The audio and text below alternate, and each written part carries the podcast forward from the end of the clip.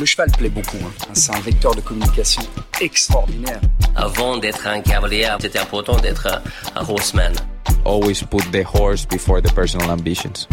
Vraiment un cheval incroyable. Voilà quelqu'un qui est champion olympique et qui n'est pas ordinaire. Se remettre en question et peut se servir des défaites pour être meilleur après. Ce feeling, je l'ai eu directement avec Caleb. On fait du haut niveau, il y a le côté financier, c'est comme ça. Aller en compétition parce qu'il est bon, pas parce qu'il paye une table. Moi, je veux pas euh, courir mes chevaux pour l'argent.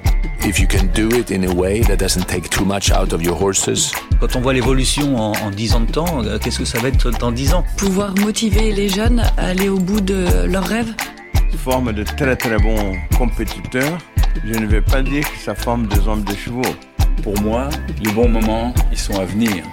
Aujourd'hui, euh, réussir sa vie, c'est avoir la vie que l'on souhaite.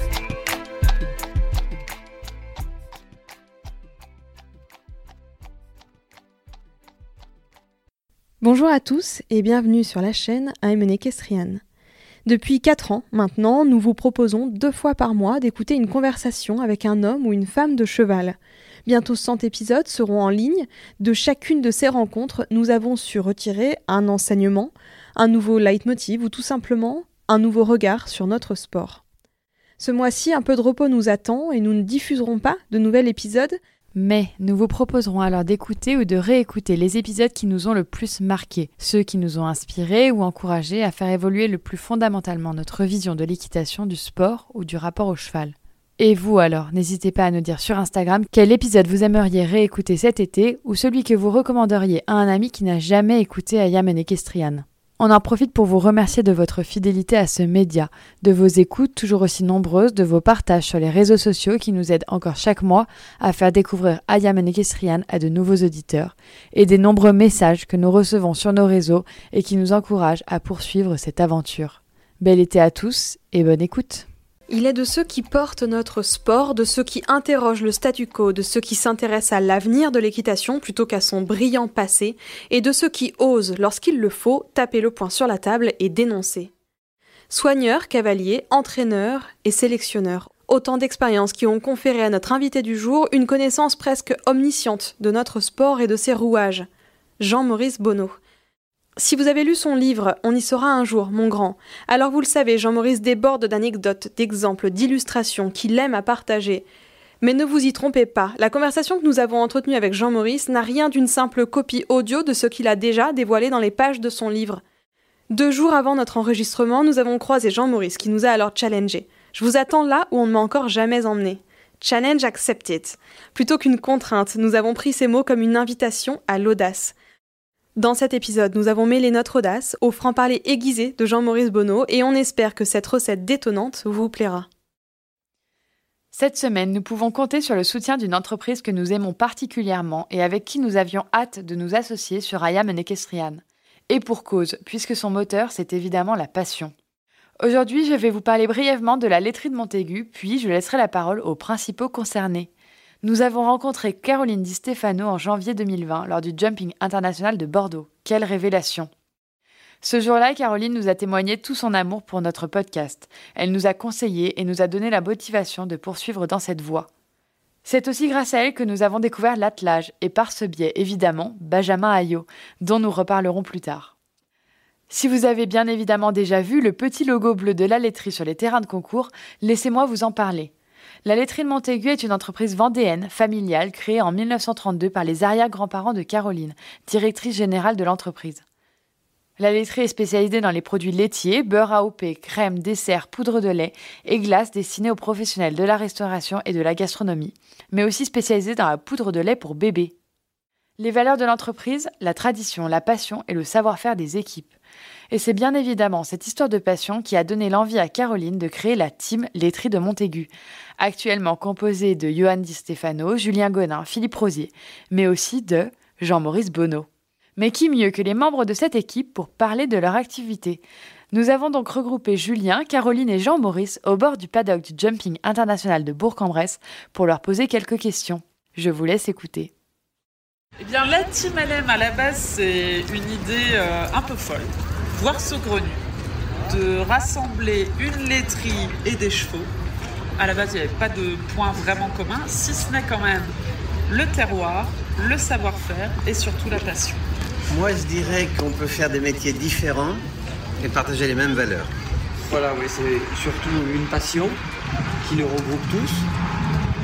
Sur la team Je parle électrique Montaigu équestre, euh, nous regroupe tous, c'est euh, les valeurs de, de, de, du sport, du bien-être des chevaux, euh, des choses bien faites, simples, et une amitié entre nous où on est content d'être ensemble. Moi, je voudrais rajouter quelque chose, pardon. C'est que quand, quand euh, il y a dix ans, j'ai vu apparaître cette laiterie de Montaigu, il se trouve que c'est chez moi, puisque je suis vendéen, et nous sommes vendéens. Et Caroline a réussi, en un coup de maître, à positionner l'entreprise locale au niveau des sponsors titres comme Rolex, comme Longines, comme Land Rover et autres compagnies. Donc en termes de positionnement, l'idée était quand même extrêmement bien, vue et intelligente parce qu'on se retrouvait dans des, dans notamment, euh, je pense au Longines Master à Paris, etc. Les, invités ou les, ou les, les, les, gens à l'intérieur d'une entreprise comme celle-ci se retrouvent à un niveau euh, qui les valorise. Donc de positionner une marque qui est une boîte familiale à ce niveau-là, ça c'était un coup de maître.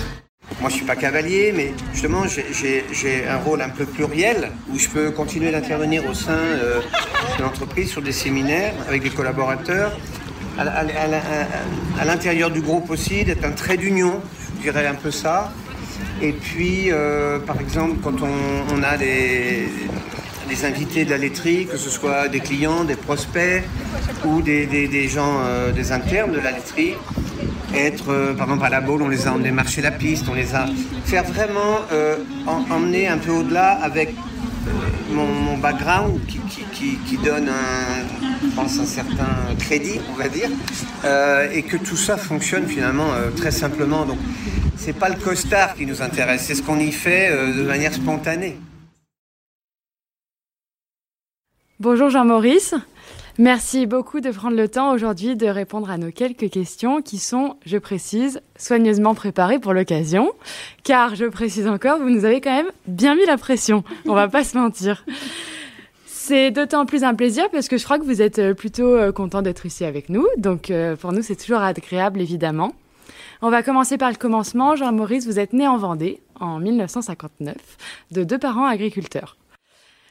Rien ne vous prédestinait à devenir cavalier international d'abord, puis l'un des plus grands entraîneurs et sélectionneurs de l'équipe de France de saut d'obstacle, l'équipe de France puis l'équipe du Brésil. Vous avez connu un parcours assez vertigineux, jalonné de victoires et de moments un peu plus difficiles. Mais vous nous l'avez dit mercredi, on vit des galères, et puis d'un coup les planètes s'alignent. Et ce fut le cas à plusieurs reprises pour vous, mais on y reviendra dans la suite de cette interview. Après avoir monté à, à, haut niveau, vous êtes devenu entraîneur de l'équipe de France, à l'époque euh, notamment d'Éric Navet, Éric Levallois, Rénal Dango et Gilles Bertrand de Balanda, qui ne sont autres que les membres euh, de l'équipe victorieuse à Rérès en 2002. Puis vous avez occupé un rôle équivalent au sein de l'équipe du Brésil. Et enfin, vous êtes devenu entraîneur privé de nombreux cavaliers français, dont quelques-uns euh, que nous avons déjà interviewés à notre micro, Kevin Stott, Patrice Delaveau, Philippe Rosier et d'autres. On va pas citer toutes les performances, toutes les victoires que vous avez eues avec l'équipe de France, mais vous avez été quand même le chef d'orchestre de plusieurs de ces, de ces étapes. Mais j'inviterai aussi à nos auditeurs à lire euh, votre livre dont vous êtes l'auteur et qui est sorti il y a quelques semaines, euh, tout juste. On y sera un jour, euh, mon grand. Mercredi en off, quand on s'est rencontrés, vous avez soulevé quelque chose qui m'est resté à l'esprit. Vous avez dit que ces cavaliers-là, ces champions que vous avez entraînés ne sont pas des gens comme les autres, qu'ils étaient vraiment des personnalités plurielles. On va commencer comme ça, Jean-Maurice, parce que vous le savez, on aime bien parler de nos invités, les faire parler d'eux. Est-ce que vous aussi, Jean-Maurice, vous n'êtes pas finalement aussi une personnalité plurielle?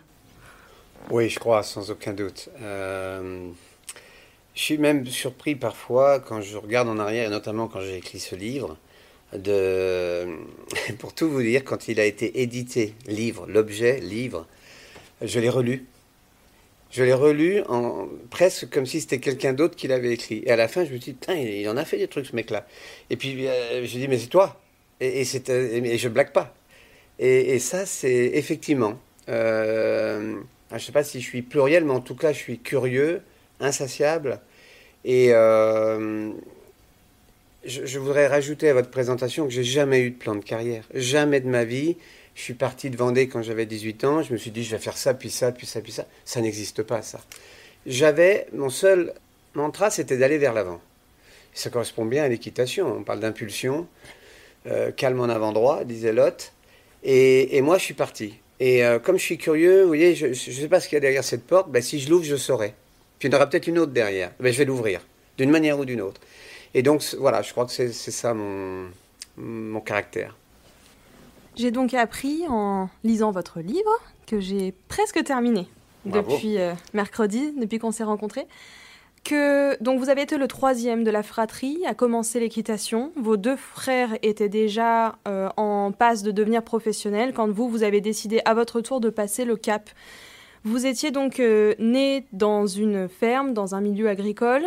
Est-ce que vous pouvez nous raconter l'étape en fait entre naître dans ce milieu agricole, être au contact des animaux, et puis euh, découvrir le cheval, découvrir l'équitation, et suivre la route des grands frères, et puis rencontrer euh, le cheval au milieu? Alors oui, effectivement, c'était une ferme. Euh, euh, en fait, je suis le septième de huit enfants. C'est ça. et le troisième garçon.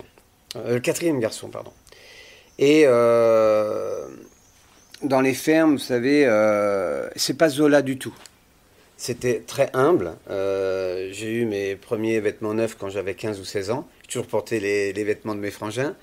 Mais vous savez, euh, on connaissait rien d'autre. Il n'y avait pas du tout. Euh, je, c'est pas du tout larmoyant cette histoire-là. Au contraire, c'est un, une éducation avec des valeurs, la valeur du travail déjà. Et très tôt dans les fermes, eh bien, on travaillait. Pour la petite histoire, vous savez, mon premier manuscrit faisait 700 pages, donc j'ai dû en enlever. Mon père était gagé à 12 ans. Gagé, les jeunes, ils ne savent pas ce que ça veut dire. Gagé dans les familles, dans les fermes, à un moment donné, chaque bouche à nourrir était une difficulté, parce qu'il y avait très peu de ressources. Et donc, à 12 ans, les garçons, les filles, sur les foires, il y avait la Saint-Michel et la Saint-Jean, euh, étaient pas achetés, c'était pas de l'esclavage, mais ils étaient embauchés, gîte couvert, contre travail à la ferme, à 12 ans, vous vous rendez compte.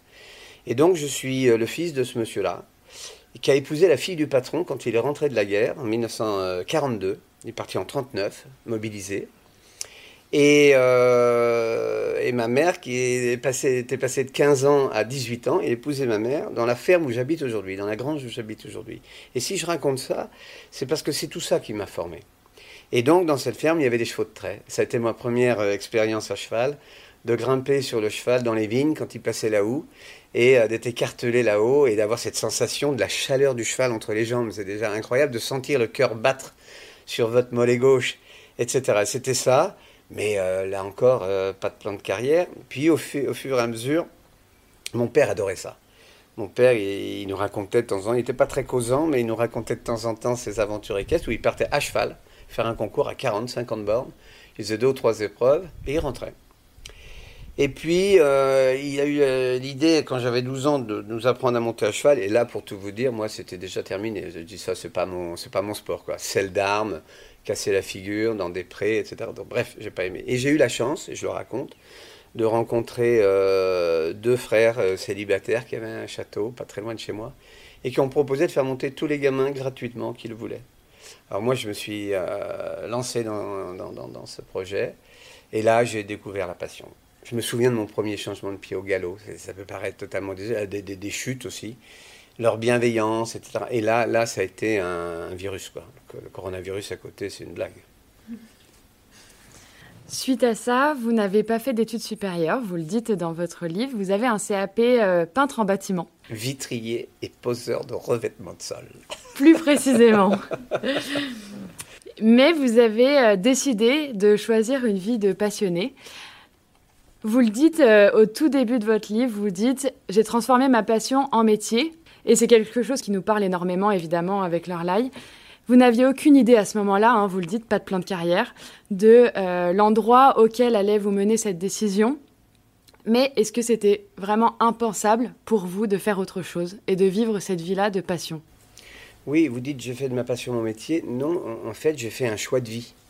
Puisque je ne considère pas avoir un métier aujourd'hui? Parce que, comme vous l'avez dit en préambule, j'en ai eu plusieurs. J'ai été groom, j'ai été cavalier, j'ai été entraîneur, j'ai organisé le concours de, co-organisé le concours de Chantilly pendant 10 ans, j'ai été au jumping committee de la FEI, euh, j'ai fait des séminaires en entreprise en tant qu'intervenant. Donc tout ça m'a donné une richesse de vie que euh, je vois les, jeunes derrière, j'ai envie de leur dire foncez quoi. Et, c'est pour ça que j'ai écrit ce livre aussi. C'était pour redonner tout ça, pour dire euh, n'ayez pas peur. Et effectivement, mais mon, crève-cœur à l'époque, c'était que je vivais avec une de mes tantes qui était handicapée et que c'était vraiment, c'était ça le plus difficile, de, la quitter pour vivre égoïstement ma passion. Et euh, elle m'a encouragé euh, à le faire et je la remercie tous les jours. Du coup, je suis parti avec, avec deux choses. Un, cette envie, et deux, euh, en sachant très bien qu'il n'y avait pas de retour en arrière. Donc, encore une fois, c'était toujours vers l'avant. Votre trajectoire, elle est marquée par de nombreuses rencontres. Vous venez d'en parler, les deux frères qui vous ont mis à cheval, et puis peut-être euh, euh, celle qui intervient ensuite, celle avec Jean Rochefort, évidemment, qui a marqué un réel tournant dans votre vie. Moi, je me demande, est-ce que vous pourriez nous parler de cette rencontre-là évidemment dans ce qu'elle vous a apporté pour ensuite l'ouverture vers la carrière, mais est-ce que ce serait pas ça le point de bascule qui a dessiné un avenir complètement différent à votre parcours à la fois professionnel et personnel? Mais évidemment. Évidemment. Euh, en fait, moi, Jean Rochefort, au départ, c'est le papa de, de, Julien et de Marie qui montent dans les épreuves. À l'époque, je montais en classe B. Et euh, sa fameuse déesse noire, le vent derrière, deux pur dedans, et euh, ce monsieur avec une belle voix, euh, une prestance, et, et un jour il est, il, il garé, et puis il vient me demander d'où je viens. Et donc je lui dis, je viens de Vendée, il me dit, ah, j'ai acheté ma première jument Téphine en Vendée, et on commence à parler. Et, un jour, quelqu'un vient me voir, me dit, mais tu sais qui tu parles? Je dis, oui, c'est le papa de Julien, et il dit, même, c'est un acteur très connu. Ah bon? Et du coup, j'ai perdu un peu de spontanéité, moi, derrière, en lui parlant. Je me suis renseigné, etc. Et, euh, et effectivement, c'était en, 80, euh, début 81. Et, c'est évidemment le point de bascule. C'est-à-dire que je me souviens très bien, il un jour, il m'a dit Tu viens au théâtre euh, et tu viendras me voir après. Alors moi, j'ai ah, quand je le vois. Et, et euh, du coup, j'arrive pour. Euh, il me dit Tu passes à gauche de la scène, tu montes, il y aura la sécurité, mais ton nom sera là. Bref. J'arrive et il y avait toute une euh, ligne d'artistes de, de, très connus qui, attendaient pour le féliciter, pour le parler. Puis moi, j'étais derrière, planqué. Puis il me voit, il me dit Jean-Maurice, viens, viens. Il me fait rentrer dans sa loge. Et il me dit Alors, ça t'a plu? Et moi, j'étais inculte. Donc j'avais pas trop, j'avais peur de répondre à côté, quoi. Je dis, écoutez, Jean, je sais pas, euh, mais c'est, vous faites un métier extraordinaire. Je sais plus où je suis garé, je sais plus où j'habite. Et il me dit, c'est ça que je veux entendre. Et là, ça a été, un, il m'a, indiqué des livres à lire. Et, et euh, je pense qu'il n'y aurait pas Jean, j'aurais pas, pas pu écrire ce livre-là. Je saurais même pas vous parler, je pense. Euh, il a été un, un guide.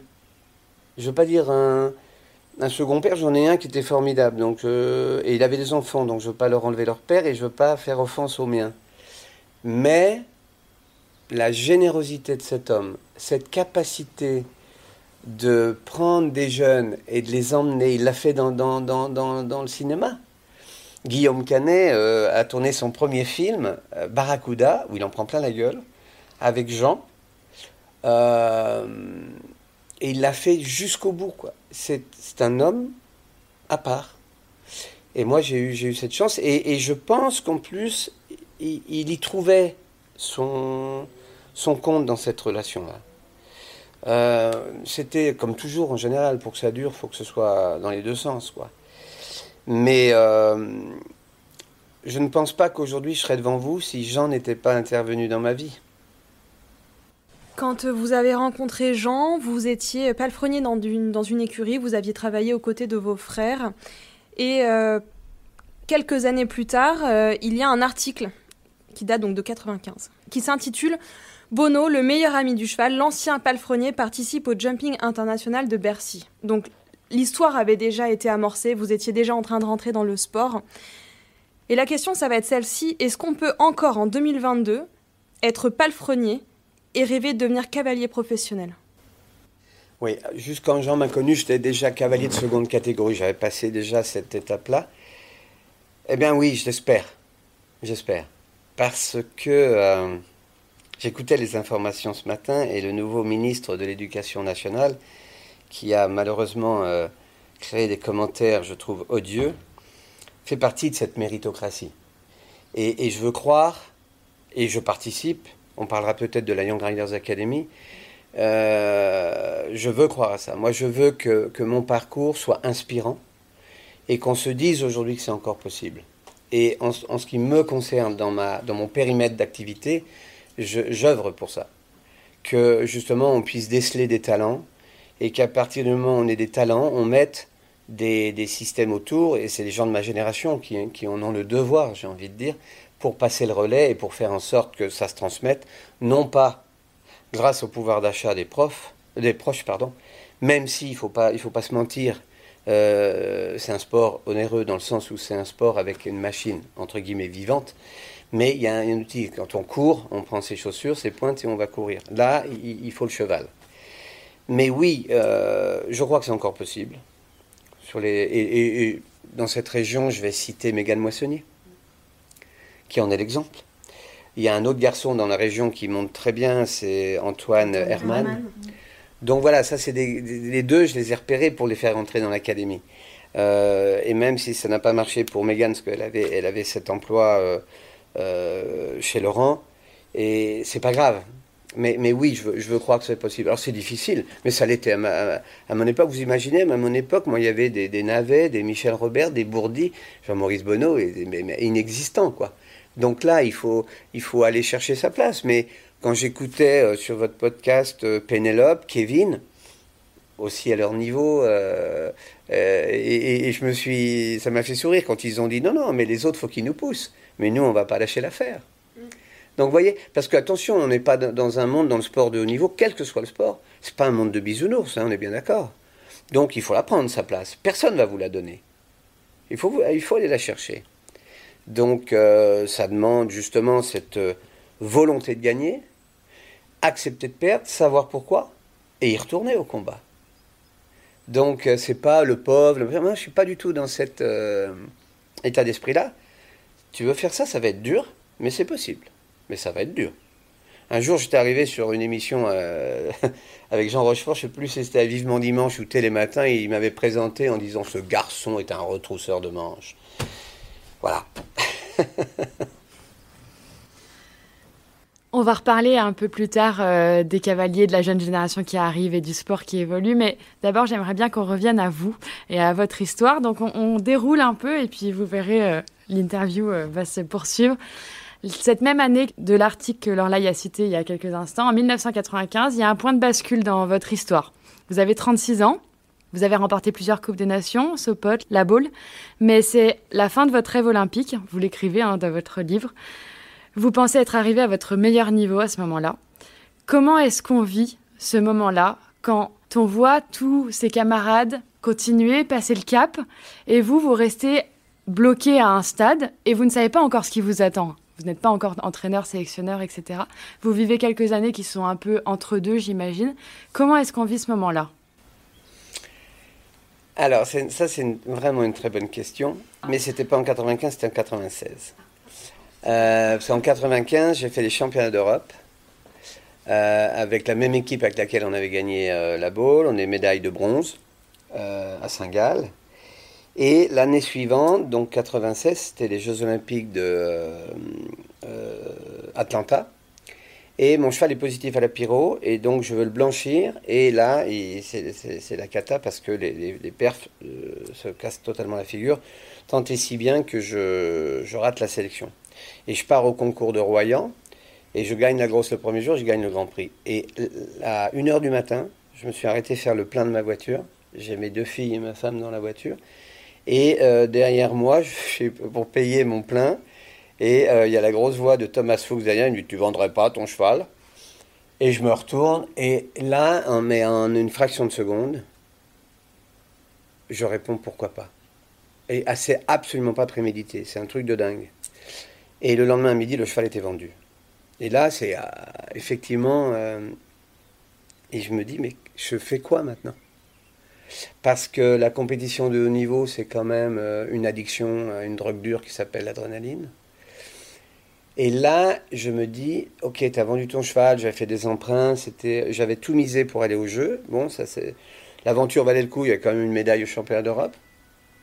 Mais vraiment, je me pose cette question, tu fais quoi maintenant? Et là, moi, ma vie, elle est incroyable, parce que euh, je parle plus souvent des autres, parce que finalement, ma vie, c'est les autres, je me rends compte. Et là, j'avais un copain, euh, mon, fournisseur de sel, Jean-François Meyer, me dit, écoute, euh, en 95 justement, me dit à la Baule, il y aura un cavalier japonais, euh, si tu peux aller le voir, discuter, etc. Et je vais le voir, Yoshihiro Nakano, et je lui laisse ma carte. Et vous ne croirez pas, le, quelques jours après avoir vendu mon cheval, j'en reçois un coup de fil du Japon en me disant voilà Yoshihiro, on s'est rencontrés il y a un an, j'aimerais m'entraîner avec toi. Je suis chez Inknoren, monté un cheval qui s'appelait Cisal de Jalène. Je monte les jeux et euh, j'arrive chez toi. Et là, je me dis, mais c'est formidable. Et donc, euh, les jeux se passent, je le regarde à la télé, et le cheval arrive, et il me dit, je suis sélectionné pour la Coupe du Monde, la finale à Göteborg. Je viendrai 15 jours avant. Monte mon cheval, prépare-le. Et donc là, je me suis retrouvé tout de suite dans un projet. Et j'étais tellement content d'accompagner euh, Yoshihiro à, à, Göteborg. Et là, de fil en aiguille, je suis, euh, je suis parti au Japon. je le raconte dans le livre on se marre bien, parce que ma première arrivée, mon arrivée au Japon était assez drôle. une culture totalement différente, etc. Et pendant quatre ans, j'avais mes propres. Alors moi, j'avais bien sûr, euh, j'étais revenu à un niveau en dessous. J'avais pas les chevaux de la qualité du Hurlevent, mais j'avais pas mal d'élèves. J'avais des japonais à la maison, j'allais 5-6 euh, fois par an au Japon et faire, euh, faire ce, travail d'entraîneur. Et puis, de fil en aiguille, j'ai collaboré avec la fédération euh, japonaise et j'étais leur chef d'équipe à la Baule et à Rome. Et là, deuxième révélation. Je dis, ça, c'est ça que je veux faire. Et de fil en aiguille, et j'étais président de l'AXOF, l'association des cavaliers. Du coup, 99, coup de théâtre, Caron est viré du jour au lendemain.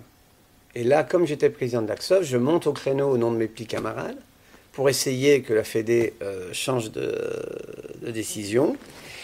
Et donc, je me suis retrouvé un peu en leader quoi, de, des cavaliers, etc. Et puis, euh, la Fédé a dit non, on ne réintégrera pas Patrick, mais euh, donnez-nous des noms.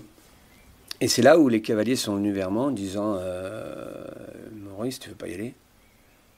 Et je ne vous cache pas que j'avais déjà commencé à réfléchir, mais, en, pensant que c'était juste impossible. Vous imaginez quand vous montez à cheval, euh, vous faites du sport de haut niveau, la, probabilité de finir entraîneur d'une équipe nationale, elle est quand même égale à 10 euh, chiffres après la virgule, quoi. et, donc, euh, donc, il y a un premier essai avorté. Et, c'est Marcel qui prend, qui prend les rênes en disant Moi, je viens dépanner. Donc, c'était en 2000. Donc euh, Patrick, c'est 99. Et en 2000, au retour des Jeux, là, le, train euh, repasse. Et là, j'ai la ferme intention de ne pas le laisser passer deux fois. Donc, j'ai préparé un plan d'action. Je me suis mis dans cette peau-là. Et avec mes Japonais, j'ai testé un peu mes, mes futures euh, méthodes. J'y mets beaucoup de guillemets parce que j'aime pas trop le mot. Et, et, voilà un peu la transition, quoi.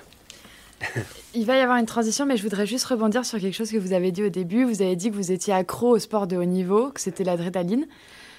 Et avec le recul que vous avez aujourd'hui, est-ce que euh, vous rêviez finalement vraiment de très haut niveau en tant que cavalier? Ah oui, alors en tant que cavalier, alors oui, je n'ai pas répondu totalement à la question justement. C'est que euh, faire le s'auto-évaluer, c'est très important de mon point de vue. Et j'ai pas de mal à dire que j'étais un bon cavalier. J'étais pas une tête de série. J'étais un bon soldat. J'ai rendu service à l'équipe de France. Mais objectivement, c'était pas moi la tête d'affiche, quoi. Je pense que si on a réglé ce problème du syndrome de la culotte blanche et réglé quelques problèmes d'ego, on fait sûrement des meilleurs choix dans sa vie. Parce que il y a une règle aujourd'hui. J'ai des cheveux gris. Je pense que si j'ai un conseil à donner aux gens, aux jeunes notamment, c'est n'allez jamais atteindre votre niveau d'incompétence. Parce que ça se termine toujours par un échec. Alors que si vous savez déceler les talents des individus, vous, dans la salle, là, si je vous manage, quels sont vos talents? Et on va travailler sur vos talents, je vais faire de vous des stars. Mais cette première démarche qui est de dire quelles sont mes compétences? Et à quel niveau je suis en train de les atteindre, la limite quoi. Alors que peut-être à côté vous avez d'autres talents. Et, c'est ce que j'ai fait, assez jeune, parce que vous vous rendez compte, j'avais 41 ans quand j'ai pris l'équipe de France, ce qui est assez jeune pour basculer, et j'avais annoncé, au moment où je prends l'équipe de France, je descends de cheval. Donc je range la veste bleue, je range la veste courte et la culotte blanche. Et ça, mais j'avais, au fond de moi, j'étais persuadé que c'était mon réel talent. Que j'allais dans. D'ailleurs, aujourd'hui, quand on parle de Jean-Maurice Bonneau, on parle de l'entraîneur, pas du cavalier, finalement. Ça me donne une légitimité pour l'avoir fait quand même à un certain niveau, si vous voulez. Mais euh, on ne dit pas Jean-Maurice Bonneau champion. On dit Jean-Maurice Bonneau, c'est un meneur d'hommes. C'est un. Et je le dis sans arrogance. Euh, c'est un entraîneur. Vous parlez de légitimité. À l'époque où vous acceptez le poste d'entraîneur, vous avez déjà entraîné un peu l'équipe euh, de Tokyo, l'équipe du Japon. Mais vous prenez les rênes d'une équipe dans laquelle se trouvent les têtes de série dont vous parliez à l'époque. Éric Navet, Philippe euh, Rosier, Bosti, Éric Levallois et Gilles Bertrand de Balanda que vous avez décrit mercredi comme un cavalier au talent incroyable. Au-delà, un homme extraordinaire. Un homme. La plupart de ces cavaliers-là sont euh, des génies de l'équitation, sont vos amis aussi, ou ont été vos pères. Et vous m'avez vu discuter ce matin avec Philippe. Euh, Philippe m'a confié que ça avait été très dur, que ça avait été très dur de vous voir passer de camarade d'équipe, etc., à chef quelque part, que les relations euh, se sont dégradées pendant longtemps. Il y a mm. eu euh, l'épisode de XZ, etc. Comment vous, vous l'avez vécu, ce passage un petit peu de je, je, ne suis pas la tête de série et je suis avec ces camarades-là, à je deviens leur entraîneur, je deviens leur sélectionneur, je décide pour eux. Comment ça s'est passé Quelque part, comment vous avez vécu cette entrée dans le milieu fédéral? Alors vous me faites marrer parce que il trois jours, je vous ai dit, il va falloir que vous me posiez des questions que personne ne m'a jamais posées. Bingo. Alors effectivement, parce que c'est la question. La question. Alors déjà, euh, si j'étais là, c'était quand même que les cavaliers leaders de l'époque avaient vraiment poussé, avaient même été jusqu'à la fédération en disant, on veut Jean-Maurice. C'est passé inaperçu, mais il y a eu une tentative de putsch à la finale des Coupes des Nations de Rome, où les cavaliers ont dit si Jean-Maurice n'est pas nommé, on part pas. Et, je, me souviens que la, présidente, Jacqueline Reverdy, m'appelle, j'étais en train de dîner avec ma femme et mes enfants, et elle me dit Vous êtes contente, ils vont faire ça. Je dis Madame, vous pensez que moi, Jean-Maurice Bonneau, je suis content parce qu'ils en arrivent là? S'il vous plaît, ne m'insultez pas. Par contre, écoutez-les. Prenez-moi. J'en ai envie, je suis prêt. Et si je suis pas bon, vous me virerez, et vous aviez raison. Mais imaginez que je sois, compétent. Ben, tout le monde en profitera. Et au moins, on va arrêter ce conflit. Donc, première étape. Et deuxième étape, et c'est votre question, ma première prise de parole devant l'équipe, c'était à Saumur, au mois de janvier 2001. Je peux vous dire que j'en menais pas large. J'en menais pas large et que j'avais préparé tout mon, mon discours, j'avais répété devant un miroir sur les deux phases d'attaque comment on commence. Après, ça vient tout seul. J'avais un trac de folie. Mais il fallait que ce jour-là, je sois bon. Si je prenais pas le leadership ce jour-là, j'étais foutu. Et donc, je, l'ai assumé. C'est assez amusant d'ailleurs, parce que avec le recul, c'est vrai que quand je me suis retrouvé devant ce parterre-là, mon discours a été le suivant, en disant déjà pour commencer, tous ceux dans la salle qui ont des médailles, je veux vous féliciter. Tous. Mais c'est la dernière fois. Je suis là devant vous aujourd'hui pour les médailles à venir.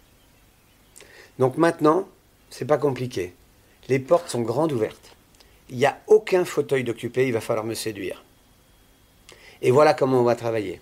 Et c'est là où je suis venu avec mon PTM et blablabla. Mais voilà du coup comment j'ai pris la place. Et effectivement, j'attendais les premières prises de bec avec certains leaders. Et je l'ai eu, ça. Ouais, comment on était potes. Je dis, mais je suis pas votre ennemi, je suis votre sélectionneur. Et que ça vous plaise ou pas, il va falloir l'accepter. Et là, là-dessus, je n'ai jamais dérogé. J'étais droit dans mes bottes en disant, je sais pourquoi je suis là, parce que c'est pas un métier quand on est sélectionneur.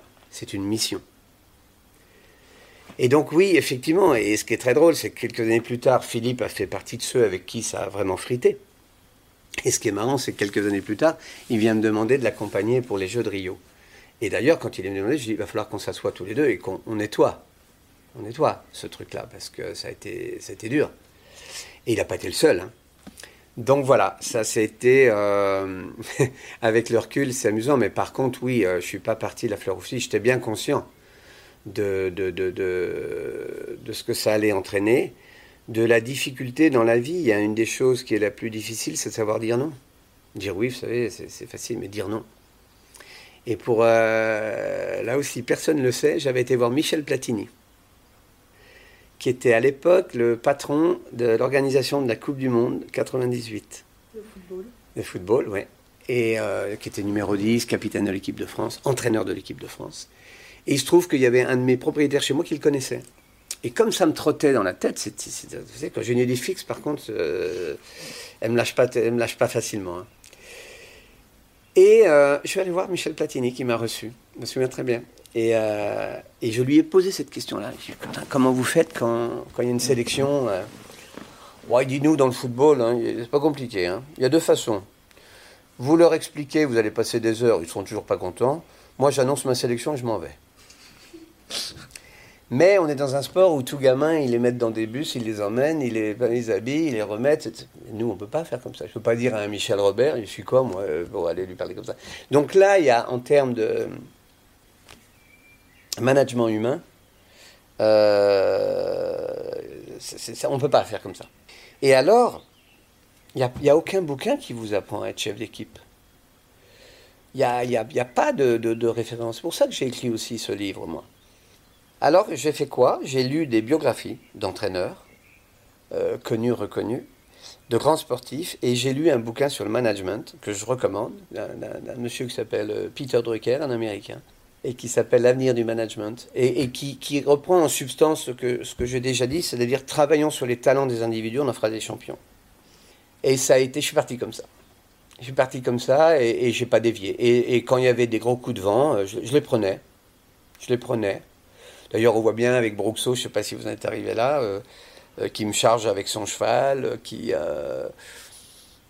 Mais moi, non, j'étais là, justement la, présidente de la fédération pensait que j'allais être le pantin des cavaliers. Elle avait sûrement raison, parce que certains l'ont tenté. Hein. Certains m'ont même dit, mais tu es là grâce à moi. Ah ben, je dis là, je te plains, hein, parce que si tu crois que parce que je suis grâce à toi, je dis non, je suis grâce, grâce à moi. Et c'est pas arrogant. Mais si j'avais pas eu, si vous aviez pensé que j'avais pas quelques qualités pour faire ça, vous m'auriez pas demandé. Alors, toi qui viens me dire ça aujourd'hui, tu sais pas ce que tu vas faire. Tu vas te remettre à cheval tu vas faire des perfs et tu vas me donner des feuilles de match un peu plus conséquentes que celles que j'ai aujourd'hui. Parce que crois-moi, c'est pas de gaieté de cœur, je te mets pas. Mais c'est, c'est même insultant que tu viennes me parler comme ça. Parce que tu vaux beaucoup mieux que ça. Donc je suis toujours été sur l'homme. Leur traverser les yeux, rentrer dans leur tête en disant Tu me parles comme ça, toi? Qu'est-ce que je vous ai dit le premier jour? Il n'y a pas de siège occupé. Et du coup, ça a eu un effet booster incroyable. C'est-à-dire que quand j'ai commencé mes premières sélections et que je faisais rentrer des inconnus, les autres se sont dit, il fait ce qu'il a dit. Bougez-vous les fesses, les gars. Et du coup, c'est comme ça qu'on est entraînant. Mais il faut pas mollir. Mais vous avez quand même sélectionné Bruno Bruxo. Mais évidemment. Mais Donc vous n'avez pas mis en, avant votre... Euh, vous auriez pu être vexé ou... Mais non. Et vous l'avez pas fait. Mais non. Là, on n'est pas là-dedans quand je vous ai dit il y a trois jours qu'ils sont tous différents, tous avec des caractères, euh, on n'est pas champion en étant un béni oui oui. Et alors après, chacun a son caractère. Et moi, il y a une règle. Déjà, un, il faut que je les aime, avec leurs défauts et leurs qualités. C'est le point de départ. Le jour où je ne pouvais plus les blairer, je suis parti. J'ai donné ma dème. Vous prenez donc votre poste donc de sélectionneur de l'équipe de France. Et donc euh, il y a vraiment quelque chose qui m'a marqué moi dans le livre. Et ça vous a suivi tout au long de votre poste, c'est l'esprit et le projet que vous avez créé. Il y a un détail qui n'en est pas un à mon avis d'ailleurs, c'est le box qui vous suivaient sur chaque étape, euh, Coupe des Nations, euh, Coupe du Monde, etc. Le loft. Vous regroupiez vos cavaliers là-bas, dans ce box, vous discutiez, vous échangiez, vous mangiez, vous regardiez les vidéos, débriefez, etc. Et on sent que vous avez vraiment emmené les cavaliers avec vous. En tout cas, dans le livre, vous, nous emmenez. Moi, c'est vraiment ce que j'ai ressenti.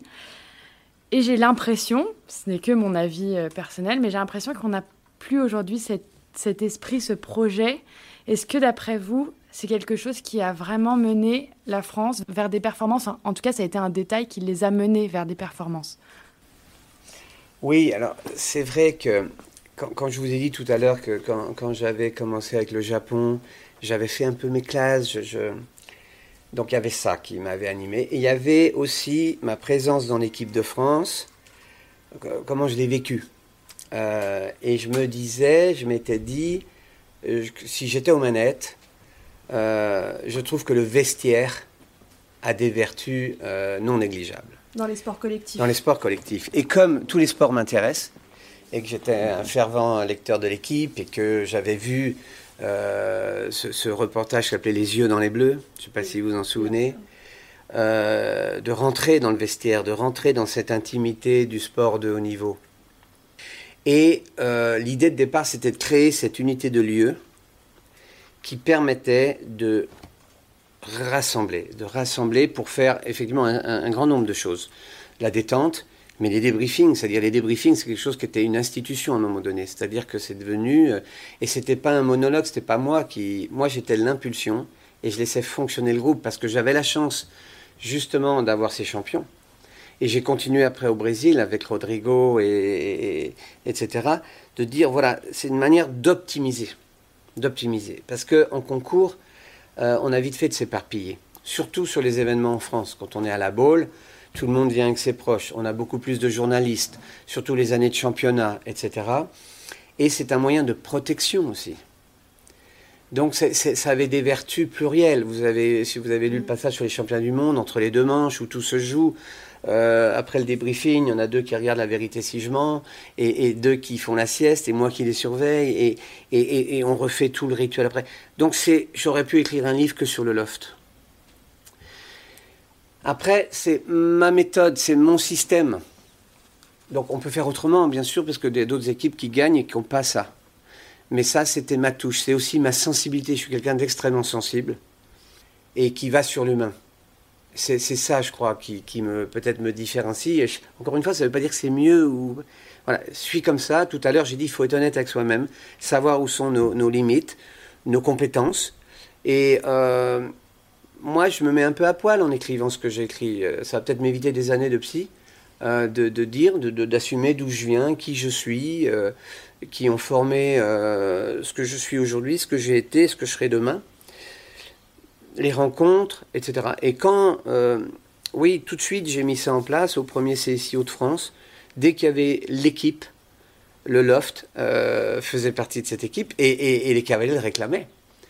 Et ce qui est drôle, c'est que quand j'ai ramené ça, euh, Pessoa, tout ce qu'il a gagné, n'empêche qu'ils étaient archipreneurs et c'était les drapeaux du pays, je les avais transformés. Et, là, ne serait-ce que d'installer les écuries, tout le monde s'y mettait, les grooms. Et d'emblée, on était dans une forteresse. L'impact, euh, pour ceux qui ont vécu le loft, c'est énorme. Moi, je peux en parler parce que j'étais l'impulsion du loft, celui qui l'avait voulu.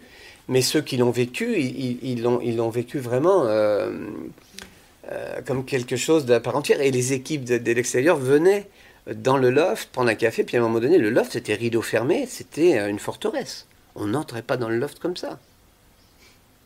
On parlait à voix basse autour du loft. Et on avait des, des, des, des moments de grosse rigolade, de, décompression totale, et, de, et aussi, de, je le raconte, au, championnat du monde de, de Caen, on partait vraiment pour faire une médaille. J'avais une équipe du Brésil, des gladiateurs. Premier parcours, Doda, il tombe.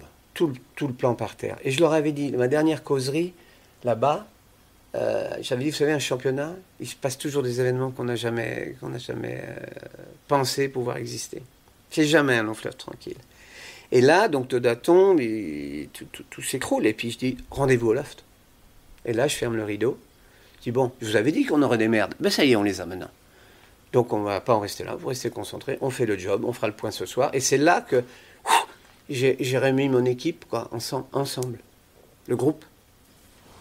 Dans votre livre, on peut lire à propos d'Éric Navet, je vais vous citer, donc je veux à tout prix le sélectionner pour les JEM de Jerez, notamment parce que je sais, ce qu'un cavalier de cette trempe peut amener à l'équipe, et non seulement il sera extrêmement solide en piste, mais son impact sur ses camarades fera que tous élèveront leur niveau. Je vais avoir plein de questions. Déjà, qu'est-ce que c'est que cet impact que un Éric Navet avait sur ses camarades? Et ensuite, quel rôle est-ce que un personnage comme ça joue au sein d'une équipe? Est-ce que dans toutes les équipes que vous avez managées, vous avez essayé de retrouver un Eric Navet, quelqu'un capable de fédérer, d'accompagner et de propager un peu l'engouement au sein d'une équipe? Effectivement, il y a plusieurs questions. Est-ce que j'ai pris l'exemple d'Eric Navet, mais je pourrais rajouter d'autres, un, Balanda, euh, un Rodrigo, bien évidemment. Euh, c'est ce, ça se fait pas dans nos sports, c'est celui à qui on mettrait le brassard de capitaine. C'est celui aussi qui peut animer les causeries. C'est celui à qui vous donnez la parole. Euh, c'est celui qui va. Euh, moi, je me souviens quand j'ai débuté en équipe de France, il y en avait des, Hervé Godignon à cette qualité-là, Hubert Bourdi, et je pourrais en citer d'autres. Et effectivement, pour le, début de, cette question-là, sur le fait que je voulais l'emmener à, à c'est amusant parce que Eric est tellement perfectionniste, me disait en permanence Mon cheval n'est pas prêt, mon cheval n'est pas prêt. Et euh, j'y arrivais pas avec les mots à le convaincre. Moi, j'étais sûr qu'il fallait qu'il vienne. Je voyais la, progression et cette équipe de, de elle s'est vraiment bâtie sur la durée parce que euh, au CSI Hauts-de-France, euh, personne l'avait, l'équipe, et moi non plus. Elle s'est construite sur des histoires d'hommes, la discussion avec Gilles, on y reviendra peut-être, sur un coin de table, les yeux dans les yeux.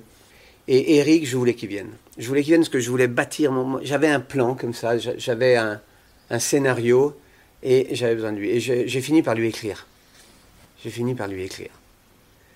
Parce que en écrivant, on peut choisir les mots, on peut les corriger, on peut les. Euh, et je lui, je lui avais dit en gros que moi j'étais persuadé qu'il serait prêt. Je, je lui ai dit que j'avais besoin de lui. Et euh, je lui ai dit, tu sais, le jour où euh, ton cheval sera prêt, ça prendra peut-être trop de temps, on aura loupé les rendez-vous. Et, je veux t'emmener. Et effectivement, sur l'impact de, de, certains dans un groupe, effectivement, euh, les autres vont mieux monter. Il y a, une référence et à la fin du livre, il y a quatre post-fast écrites par les quatre protagonistes des, championnats du monde.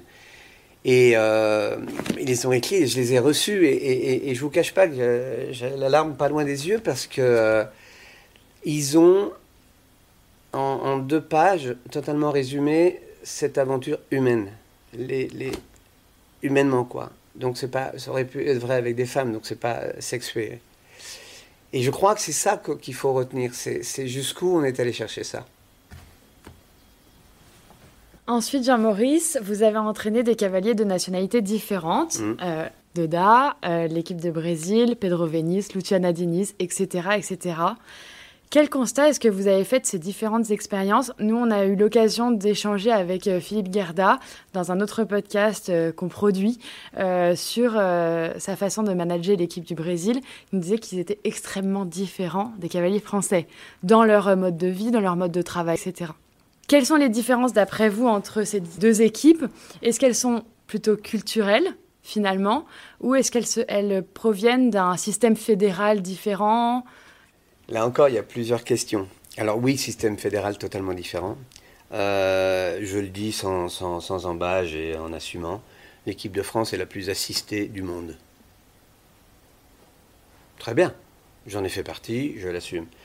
Mais euh, je m'interroge parfois, euh, assistance oui, assistana non. Et euh, je me suis, pour avoir vécu les deux, et quand j'entends parfois, parce que le français est un râleur, tout le monde le sait, moi le premier, euh, certains disent ouais, là, il manque ci, il manque ça. Arrêtez, arrêtez. On est au 21e siècle, le monde a changé. Euh, il y a des écoles, il faut améliorer. Il y a le service de santé qu'il faut améliorer. Et, dans le sport, il faut se bouger les fesses, quoi, hein, à tous les niveaux. Et d'ailleurs, J'ai écouté également Kevin dans votre émission qui le dit, quoi, sur, parce qu'on ne peut pas parler de sport de haut niveau sans parler de, système économique qui va avec. Donc, au niveau assistance fédérale, j'avais du mal parfois à avoir trois tapis de sel brésiliens identiques pour aller faire une Coupe des Nations. Les mecs payent leurs engagements, payent leur transport, et euh, donc là, on est très très loin en termes d'assistance entre l'équipe de France. Je ne dis pas que c'est bien, pas bien. Je, fact and figures, hein, c'est vraiment euh, factuel. Ensuite, sur l'état d'esprit de l'équipe, moi, mon équipe de France, je l'ai adorée. Je l'ai adorée jusqu'au jour où je l'ai détestée et j'ai démissionné. Mais je ne l'ai pas détestée individuellement. C'était, il y avait eu Athènes, il y avait eu euh, une descente aux enfers, il y avait eu une perte d'agrément au niveau de la Fédé. Enfin, c'était tellement compliqué. Et je crois que j'étais usé.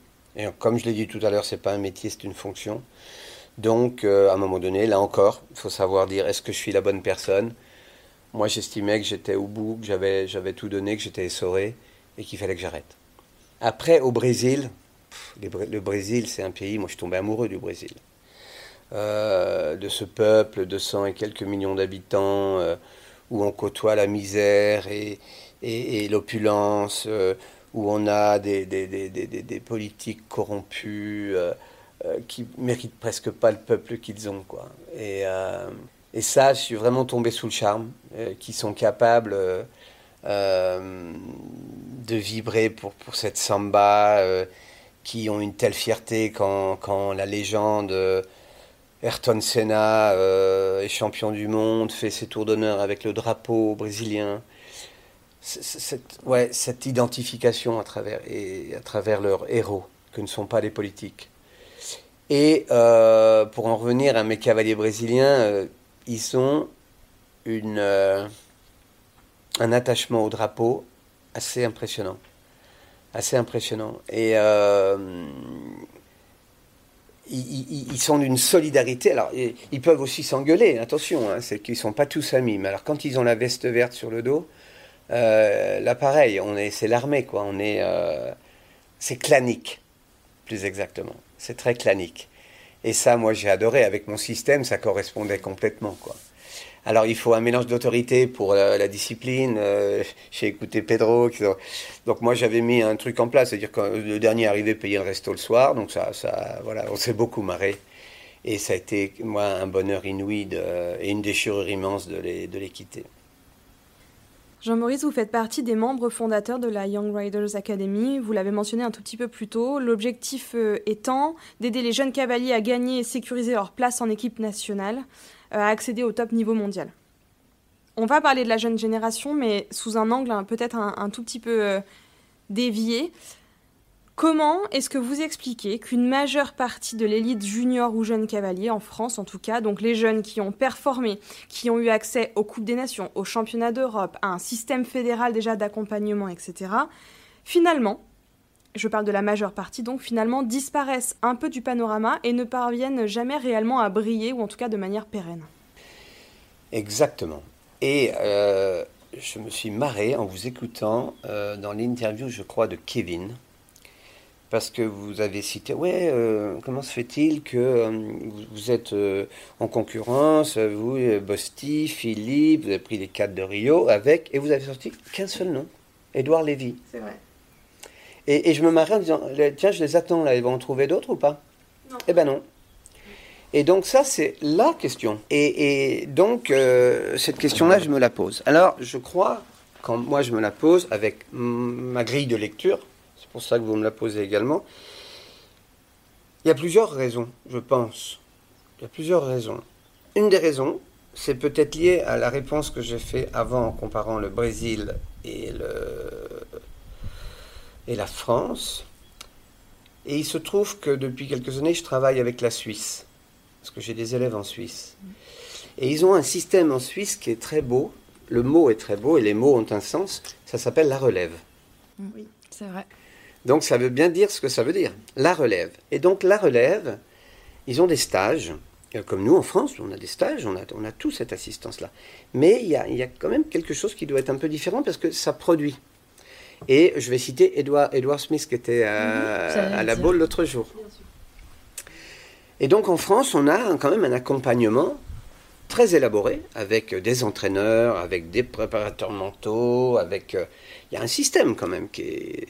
Et donc, on a des juniors, qui, des poneys, qui sont performants, des juniors qui sont performants, et on se rend compte que déjà au niveau jeune cave, j'étais au championnat d'Europe l'année dernière à Villamoura, et là, on voit qu'il y a un gap quand on compare avec l'équipe de Belgique, petit pays, pas d'assistance, pas de haras nationaux à l'époque. Et ils avaient 9 chevaux, parce que tout est lié, il y avait 9 chevaux belges sur la grille de départ de la finale olympique de Tokyo, par exemple. Donc vous voyez tout- toute ce- cette économie, et je crois que, pour répondre à cette question, je crois qu'il faudrait peut-être faire des assises, sans faire de la réunionnite, mais quand même, euh, de temps en temps dans une entreprise, quand on a un problème quelque part, on fait un audit, quoi. On dit euh, finalement, on a mis tel moyen, qu'est-ce que ça produit? Et là, force est de constater qu'on a un trou dans la raquette dans cette catégorie d'âge. Donc moi, je n'ai pas la réponse aujourd'hui, mais, mais je pense que si j'étais aux manettes, je, me la poserais la question en disant à quel moment ça. Alors après, il y a des raisons aussi économiques, parce que pour poursuivre, il ne faut pas, là encore, euh, se raconter d'histoire, il faut mettre en place tout un système qui fait que euh, il, faut que le cavalier ait suffisamment de ressources pour vivre, payer ses employés, parce qu'on sait très bien qu'ils ont toute leur structure, ou alors aller travailler chez des marchands, comme certains le font. Mais en France, par exemple, il n'y en a pas, il n'y en a qu'un. C'est Laurent Guillet. Il n'y en a qu'un, c'est Laurent Guillet. Et d'ailleurs, on voit bien. Il collabore avec Nicolas Delmotte. Il collabore, il emploie Mégane Moissonnier. Donc aujourd'hui, le, très haut niveau, s'il n'y a pas les chevaux, euh, un cavalier sans cheval, c'est un piéton. hein. Donc il y a tout cet aspect économique dont on ne peut pas faire l'économie si on veut s'inscrire dans un projet de haut niveau. Donc ça, c'est pour moi une des grosses raisons, principales raisons, de, de ce questionnement-là. Et, euh, encore une fois, je crois qu'il faut... euh, là, je, vois aujourd'hui, la fédération essaye de, de- bloquer les chevaux, etc. Mais on ne peut pas rivaliser. On ne peut pas rivaliser avec le marché d'aujourd'hui. Quand on est à, à 6-0 avec plus que 1 en face, c'est pas possible. Donc, je crois qu'il faut faire rêver, parce qu'il y en a des investisseurs en France. Moi, il y, a, il y a trois semaines, il y avait les championnats de France, vous y étiez sûrement. J'étais subjugué, moi, de voir le niveau. Incroyable. J'en fais quatre des équipes de France. Mais je suis pas plus malin qu'un autre, je suis pas en train de vendre ma soupe, c'est pas la question. Mais je me dis comment j'ai ce parterre de chevaux et de cavaliers, et j'ai du mal à en sortir quatre? Parce qu'aujourd'hui, on a l'impression, pardon, je vais, je vais peut-être secouer, mais euh, j'assume. On a l'impression que si on sort de, de Pénélope, Kevin, Simon, Édouard, j'espère, et puis Delmotte, il n'y a rien. Non, c'est pas ça. Il faut les emmener, les mômes, là, qui grattent. Il faut, il faut faire euh, ouvrir les portes, faire rentrer tout le monde dans la nasse, puis après, on va trier. Ça, c'est mon opinion. Et je l'assume. Pour en avoir 4 à l'arrivée, il faut en avoir 12, 20. Les mettre. Vous allez, allez, allez au charbon. On va se planter, on va pas tout gagner. Puis après, il faut expliquer. Parce qu'aujourd'hui, pour Paris, on parle que de Paris. Mais cette année, il y a un championnat du monde, que je sache, dans quelques mois. L'année prochaine, il y a un championnat d'Europe. Autant d'occasions de tester, dans la mesure où on est déjà qualifié pour les Jeux, puisqu'on est pays hôte. Il n'y a pas plus confortable. Mais quand j'écoute en concours, les commentaires, et vous aussi, vous êtes des fouineuses, donc vous devez vous les avoir, c'est ben oui, c'est votre job. Assumer. À assumer. On entend la même chose, ah, on a l'impression que. Mais euh, non. Moi, c'est pas ma vision en tout cas. Moi, c'est une vision, on ouvre. Regardez ce qu'a fait la porte en rugby. Regardez l'équipe de rugby, c'est des gamins. Mais ils, savent qu'ils vont y aller, puis ils vont, ils vont au combat. Qu'est-ce qu'il a fait euh, Pas la porte, pardon, la porte est le président. euh, Galtier. Galtier. Il se trouvait que Galtier, je l'ai fait venir, moi, parler à mes cavaliers. Donc je le connais, c'est devenu un copain, pas un ami, mais je le connais. Il leur a parlé, ça a été extraordinaire cette journée-là. Avec Nick Mallette, entraîneur euh, sud-africain, qui entraînait à l'époque le stade français. Et il a dit une, phrase merveilleuse, il a dit un entraîneur doit être entraînant. Quand il a pris les rênes de l'équipe de France de rugby, qu'est-ce qu'il a fait? Il les a tous pris, il les a amenés dans son club où il a débuté, dont son père est président. Et il a fait son premier briefing là en disant Ça, c'est les fonds baptismaux. Vous venez tous de club. Et là, on est dans la vraie structure du sport, le club, qui ensuite euh, va emmener des, des, athlètes de haut niveau. Et deuxième chose, il a fait plein de choses, que c'est un grand technicien, numéro 9, capitaine d'équipe de France, capitaine du Stade français, etc. Dans le numéro du dos du maillot, il y a tous les noms des clubs. Voilà. Ça, pour moi, c'est ça. Je suis un paysan, n'oubliez pas. On sème et un jour on récolte. Mais entre-temps, on a fertilisé, on a arrosé.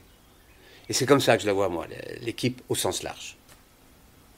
Il y a peut-être une question, Jean-Maurice, à laquelle vous vous attendez, puisque vous avez quand même écouté quelques-uns de nos épisodes. C'est celle qui est un peu incontournable quand même, concernant l'évolution du sport de haut niveau. Et ça découle hein, de ce que vous venez de dire à l'instant. Et vous en parliez déjà en 2002, au moment des championnats du monde, vous parliez déjà de cette course au point ranking à ce moment-là, donc c'est pas un sujet qui est nouveau. Hein. Et puis on a évoqué forcément tous ces sujets-là avec plein de nos invités et on a cité là en l'occurrence Grégory Baudot et Eric Navet dont l'épisode va sortir dans quelques jours qui nous ont confié qu'ils voyaient mal, eux, comment le sport pourrait aller plus loin, pourrait progresser encore. Il y a dix ans, Eric Navet disait oui, bien sûr, ça va évoluer, oui, ça va être comme ci, comme ça. Aujourd'hui, ils ne voient pas comment les choses peuvent aller plus loin, comment les parcours peuvent être plus difficiles, comment il peut y avoir encore plus de, de compétition, etc. etc. Est-ce que vous aussi, comme Eric Navet, vous, vous pensez que cette complexité qui s'est installée, elle est positive et formidable? Ce sont ces mots. Alors, je suis heureux que vous me posiez cette question. Sinon, ça sert à rien que je vienne ce matin. Parce que, euh, effectivement, encore une fois, euh, je considère que j'ai suffisamment de choses derrière moi et suffisamment encore de lucidité et d'énergie pour participer aussi à cette Sinon, évolution. vous la poserez pas. et donc, alors, il y a plein de choses extrêmement positives dans cette évolution-là, notamment le niveau des cavaliers de base. Vous allez sur un deux étoiles, un une étoile, même un concours régional. Les, gens montent beaucoup mieux, ça a beaucoup évolué, et tant mieux ça va aussi, je ne sais pas si on en parlera, dans le welfare du cheval, dans le bien-être et dans, la bonne évolution de notre sport. Bien. Il y a eu euh, plusieurs euh, révolutions culturelles, transformations. Et la plus grosse en date, c'est l'arrivée du projet d'Ian Tops et son global et euh, ses dotations qui ont, qui ont provoqué que tout le circuit a évolué. Bien je crois qu'une des faiblesses du système aujourd'hui, là encore, je vais me faire des amis, c'est l'inconséquence de la FEI, qui n'est pas à la hauteur. Il faut se féliciter que euh, le sport est, est, est, plus bankable et qu'il est possible de faire des gains à la hauteur de ce que représente euh, cette capacité. Et lorsqu'on s'émeut aujourd'hui sur des dotations de certains concours, je dis, mais attendez, hein, par rapport, c'est même pas un mois de salaire d'un footballeur au PSG. Bien. Mais ça, quand même, ça, peut inciter à garder un cheval de, de, haut niveau. Et comme dans tout système, quand l'argent arrive, on commence à avoir les dérives. Tous les systèmes, même le rugby que j'aime beaucoup, dont je parle, on voit très bien des dérives possibles à ça. Et là, attention, il faut être présent et, justement s'adapter. Les évolutions, elles ont du bon, mais il faut, il faut, il faut s'adapter en même temps. Donc, il y, a plein de questions qui, se posent. Alors, oui, je pense que le sport va et doit encore évoluer. Pas forcément dans, la, dans le fait de remonter les obstacles, tout ça, on est bien d'accord, c'est pas là que ça va se jouer. Mais moi, qui suis un entraîneur passionné, il faut ramener la performance à l'équitation. Et donc, il y a plein de techniques pour ça. On peut très bien imaginer, ils l'ont fait en complet. Chaque année, quand je peux, je vais au Mondial du Lion. Et quand je vois déjà à 6-7 ans, euh, quand ils arrivent à la bergerie, ils reviennent vers l'hippodrome et qu'il y a la, descente de la bergerie, les pointes sur la euh, main droite, euh, je dis chapeau, hein, fin de parcours, obstacle 21, si ma mémoire est bonne, avec la fatigue, etc. Donc nous, il y aura des évolutions et qui doivent, encore une fois, je parlais tout à, tout à l'heure d'audit, d'assises, je regrette. J'ai été 4 ans au Jumping Committee de la FEI. J'étais le seul Français à y avoir été. C'est beaucoup de temps, comme dit euh, Pedro, parce qu'il y a beaucoup de choses à lire. C'est tout en anglais, c'est chronophage. Mais il faut qu'on s'y colle. Hein. C'est pas le boulanger d'à côté qui va venir défendre notre, euh, notre métier, notre sport, notre passion. Donc il faut, il faut moi je, je, je, je trouve, vous vous rendez compte qu'il n'y a jamais, à ce jour, admettons tous les un an, deux ans, ou après une Olympiade, une, euh, ouais, de, de, de, un séminaire, on, va, on pourrait appeler ça, où on, on réunirait tous les acteurs du sport. En, en, en, termes de représentativité, donc le représentant des cavaliers, bien entendu, le représentant, le chef de piste, on en prend un, des organisateurs, et puis euh, du, des vétérinaires, bien sûr, dopage, euh, et puis euh, pourquoi pas faire venir un, animaliste ou euh, bienveillant, parce que si c'est un ayatollah, il faut qu'il reste chez lui, on n'arrivera pas à le convaincre. Donc ça, c'est de la perte de temps. Je ferme la parenthèse, mais voilà. Et puis, et, qu'on aille, mais qu'on aille qu'on en sorte quelque chose en disant, voilà, jeu de, de, Tokyo, ça valait quand même le coup quand même. Quand on voit ce qu'on a vu, un cheval qui saigne qu'on n'arrête pas en cours de route, etc. Ben là, là c'est suicidaire notre bazar là. Et derrière, qu'est-ce qu'on a? Une FEI qui dit parlez, parlez, beau, beau merle, on fait ce qu'on veut. Voilà, c'est tout ça. Et ça, c'est regrettable. Parce que je ne dis pas que la Formule 3, moi je fais partie de ceux qui ont trouvé des avantages à la Formule 3. Alors là, je, dé, je dérive, mais, mais tant pis. C'était un sujet. Hein. Mais, mais ça vaut le coup d'en parler. On peut avoir des opinions différentes, parce que c'est comme dans toute décision, vous avez une case plus, une case moins. Mais au moins on en parle, puis après on dit, ok, le raisonnable, parce qu'on a un sport unique, ils l'ont tous dit. On travaille des animaux. Donc, ok, je veux bien qu'on me parle de marketing, mais il ne faut pas que ce soit au détriment du cheval. Et, je ne comprends pas, moi personnellement, qui ai fait partie de ce Jumping Committee, que je me sente aussi éloigné de mon institution. Et, et ça, euh, attention, hein, euh, quand vous voyez qu'un Steve Gerda, finalement, euh, est un peu, je ne sais pas si vous étiez dans la salle de, la, de l'Assemblée Générale de l'IGRC, là, à Genève, il, il, jette l'éponge, quoi. Il dit, putain, ça me fatigue, quoi, d'aller mouiller la chemise comme ça. Lasse. Ouais, c'est ça. Il y a une lassitude. Et on peut même se demander, demander si ce n'est pas une stratégie de l'autre côté, de dire ils vont se fatiguer avant nous. Mm. Et ça, ça, moi, ça me, fait, ça me fait mal, parce que les enjeux sont trop importants.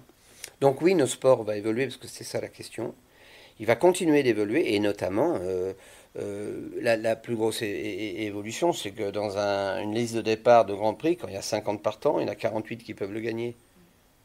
Le gagner, hein Donc le niveau a vraiment évolué.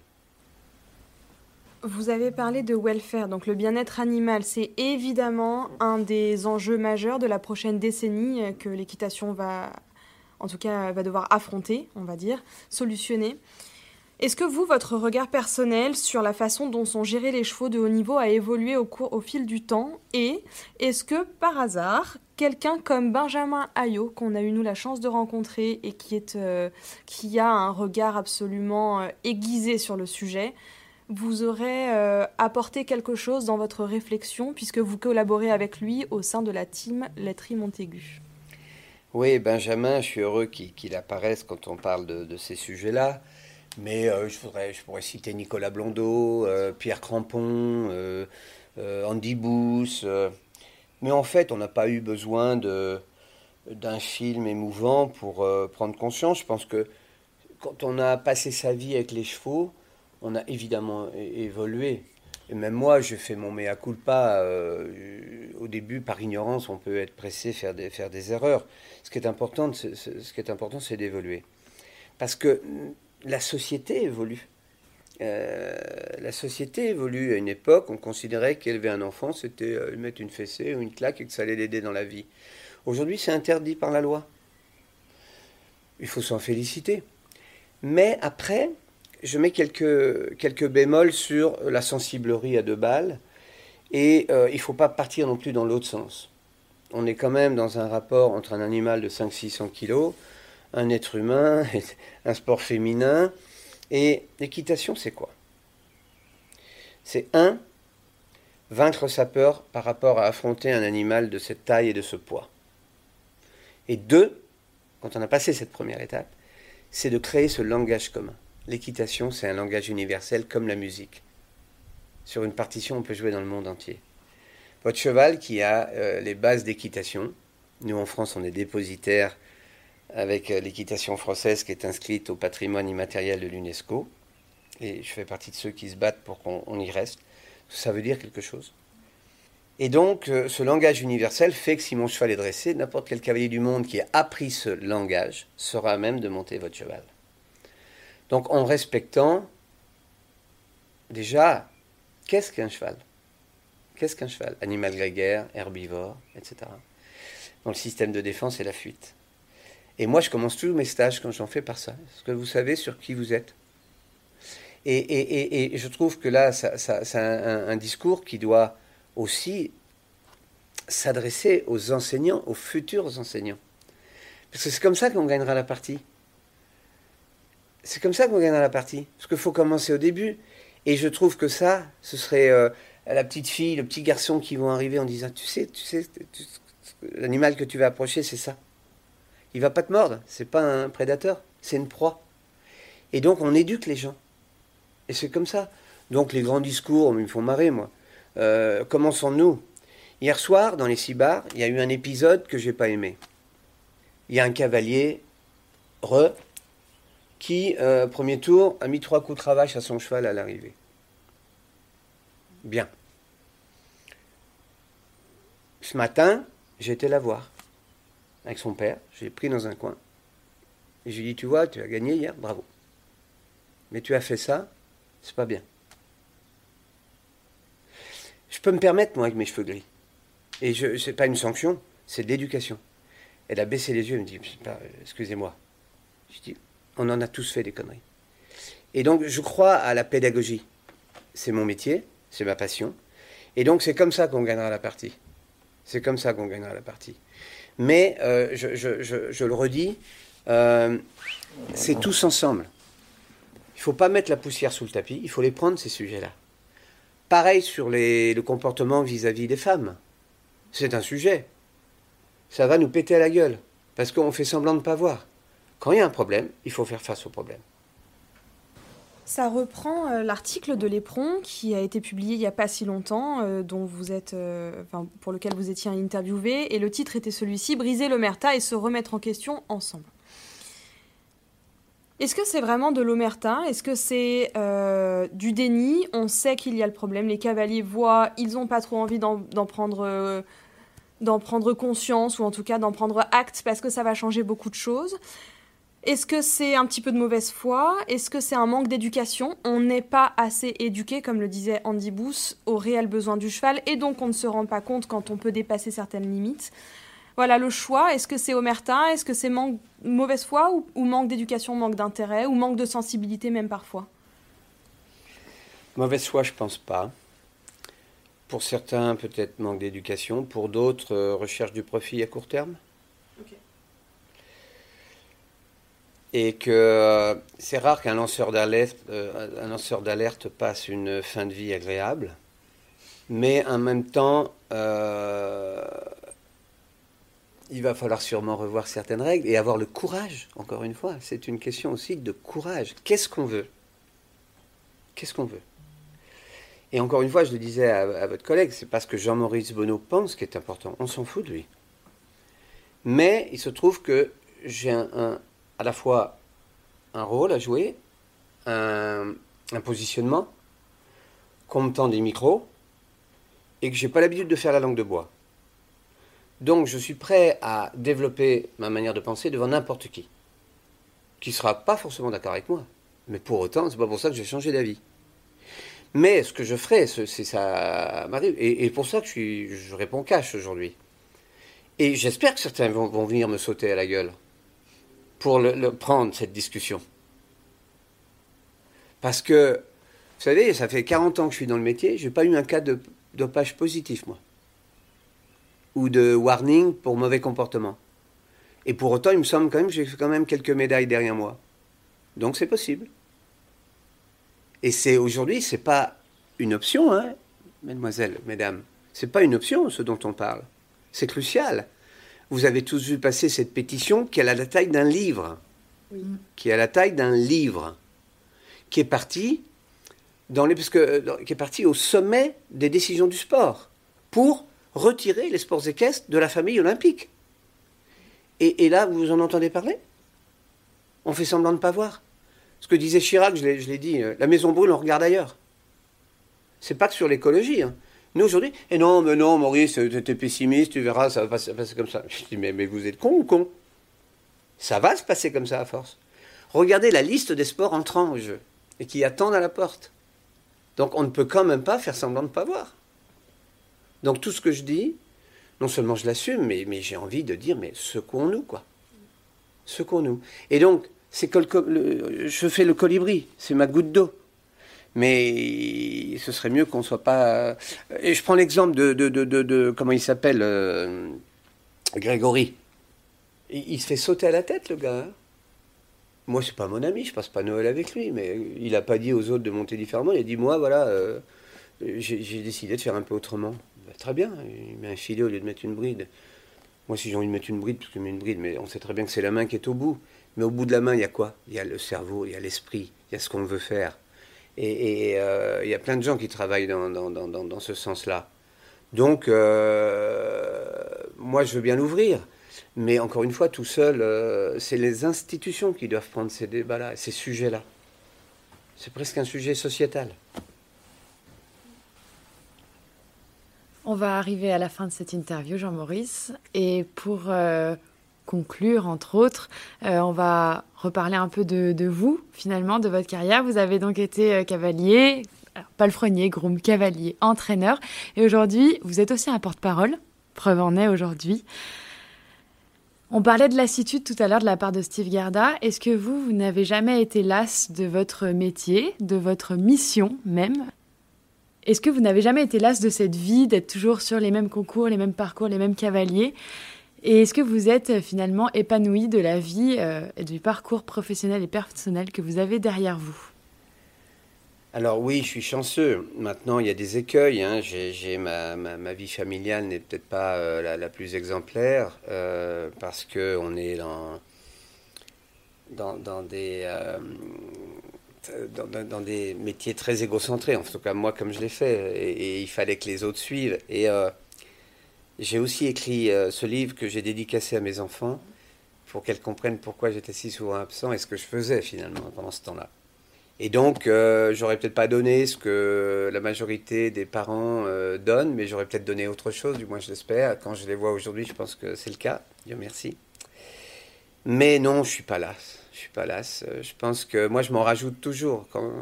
Dès que j'ai l'impression d'être arrivé au bout de quelque chose, euh, et ça dure 3, 4 ans, 5 ans, il, y a quelque chose qui naît à nouveau. Quoi, qui, euh, et c'est vrai que j'ai l'impression aujourd'hui que j'ai un rôle à jouer peut-être, dans, parce que, entre guillemets, je suis un homme libre, dans, dans le sens où je ne dépends pas de propriétaire. mais mon background me, me légitime, si vous voulez. Donc, euh, et donc, je, je, moi, je crains rien. Je crains rien, je dis ce que je pense. Il va venir m'engueuler, ça va pas me, va pas me faire boiter. Hein. Euh, mais je pense que je peux être utile, oui. Et tant que je penserai que je peux être utile, d'une manière ou d'une autre, oui, j'ai envie de continuer. Et puis, puis j'ai plein d'amis, moi. Dans...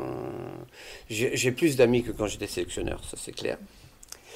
Et... Mais ça fait partie du costard. Ça fait partie du costard. Donc si on n'est pas prêt à accepter ça. Il faut surtout pas faire ce, métier-là, c'est trop. Je disais, parfois, il faut, faut, être capable de dîner tout seul, euh, parce que vous êtes avec vos sélections, vous êtes avec vos. Comment je vais manager tel et tel euh, concours Tiens, qu'est-ce que j'ai oublié que je devrais mettre en place? Bref. Euh, et, c'est formidable. Non, aujourd'hui, oui, j'ai envie de. Pour ça aussi que j'accepte de faire ce que je fais ce matin, de, dire on peut, vous savez, il y a, les, discours convenus. Quand on est dans un groupe, on a le discours du groupe en général. Moi, je suis indépendant, je suis un homme libre. Et ça me donne peut-être cette euh, capacité de, dire, j'aimerais d'ailleurs faire plus. J'aimerais d'ailleurs faire plus. Euh, mais avec l'académie, avec Eleonora Ottaviani, on n'a pas de réunionnite, on est dans le concret et de voir chaque année une dizaine de mômes qui arrivent dans, dans le groupe et qu'on on les, on les renforce pas forcément sur leur équipe. Moi, je suis en relation directe avec leur chef d'équipe. Bien évidemment, jamais on, on, interfère à ce niveau-là. Par contre, on les accompagne, on leur fait un programme de formation pour justement apprendre à se comporter différemment. Justement, les sensibiliser sur welfare. Les sensibiliser comment on se comporte avec des organisateurs de concours. Comment on va les saluer, ne serait-ce qu'emmener un gift, ne serait-ce que de créer un réseau. Parce que dans, aussi les jeunes cavaliers, le réseau, si vous n'avez pas de réseau, C'est impossible. Et moi, ce que je rapporte quelquefois à mes élèves ou aux, cavaliers, c'est que grâce, on connaît tous les organisateurs du monde entier. Passe un coup de fil, tiens, tu peux pas me prendre mon gamin, etc. Ça marche aussi comme ça. Et chaque place gagnée est une opportunité pour eux de se mettre en valeur. Vous comprenez? C'est comme ça que ça donc, donc nous, moi, je me dois, vous vous rendez compte la chance que j'ai eue, moi, de vivre ce que j'ai vécu Je ne peux pas me regarder les photos jaunir. Je dois le redonner d'une manière ou d'une autre. Donc je suis loin d'être fatigué. et j'ai, euh, j'espère, euh, ouais, je crois, tout autant de passion et de. Et, et, et, je, ouais, ça, ça m'amuse, ça m'intéresse d'observer justement ces évolutions, qui sont plurielles également, euh, mais sur tous les secteurs. Tous les sports tous les secteurs, ça on mm. l'a vu. Ouais, ouais, parce que je me nourris aussi des autres sports. Des, des, des, quand il y a, quand y a un, un, sujet, par exemple la semaine dernière, ce joueur du PSG qui refuse de faire une soirée pour les euh, LGBT, etc. Voilà, ça me questionne. Et je, je me dis comment je gérerai ce problème-là? Quand euh, il y a Mbappé qui va pas à une conférence parce que ce sponsor, etc. Comment on gère ça dans un groupe? Ça, ça m'intéresse m'en fous d'Mbappé ou de, l'autre qui veut pas jouer. Euh. mais c'est l'humain, encore une fois. Parce que ce n'est que ça. L'équitation, c'est un moyen. Jean-Maurice, on vous souhaite euh, d'être encore très utile, comme vous le disiez à l'instant, d'aller encore euh, beaucoup plus loin, de garder cette étincelle qui vous anime et que, qui se propage quand vous êtes quelque part. Merci. Merci, à vous. Beaucoup.